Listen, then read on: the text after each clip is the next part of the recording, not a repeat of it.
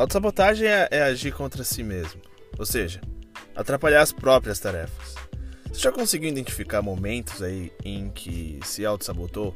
A autossabotagem ela pode manter você longe dos seus objetivos. E você sabe quando você não faz o que deve ser feito, né? Vale lembrar aí que a autossabotagem ela é diferente da preguiça. A preguiça é quando você sabe que tem que fazer alguma coisa e mesmo assim você fica tranquilo e não faz nada e não se culpa por não fazer nada, né? A autossabotagem é diferente. Você sabe que deve ser feita uma coisa e quando você não faz, se sente culpado por não fazer. Não existe benefícios positivos aí que a autossabotagem ela possa fazer para você. O que ela faz é somente te deixar mais longe dos seus objetivos os objetivos que você quer atingir na sua vida, os objetivos profissionais. Não é legal nem um pouco aí se auto-sabotar. E a briga da autossabotagem não é com ninguém, é com você mesmo. Você é o seu maior inimigo de fazer ou não fazer o que deve ser feito. Sempre tenha isso em mente. Você não depende de ninguém para realizar os seus objetivos. A única briga constante é com você mesmo.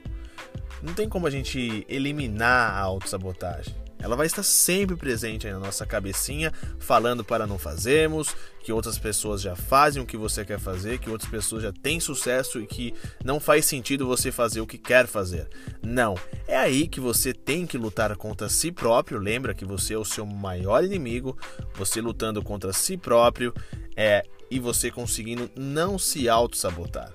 Porque quando você vence essa coisinha tagarelinha aí dentro da sua cabeça, falando para você não fazer, falando que muitas pessoas já, já fazem isso, aí sim você atinge um seu maior potencial. E é isso que eu quero que você consiga atingir. É você vencer essa briga da autossabotagem, porque todos nós se autossabotam diariamente. Não tem como a gente falar que não existe é, pessoas que se autossabotam. Muitas pessoas se autossabotam. Então, você sabendo que a autossabotagem existe, você sabendo que ela não faz bem para você, ao invés de ela te ajudar, ela não traz nenhum benefício, ela só te afasta mais dos seus objetivos. Faça o que você deseja. Não escute a voz da autossabotagem, porque ela realmente ela pode destruir seus sonhos. É isso, pessoal. espero que vocês tenham gostado. É, aqui é Alexandre Trajano falando.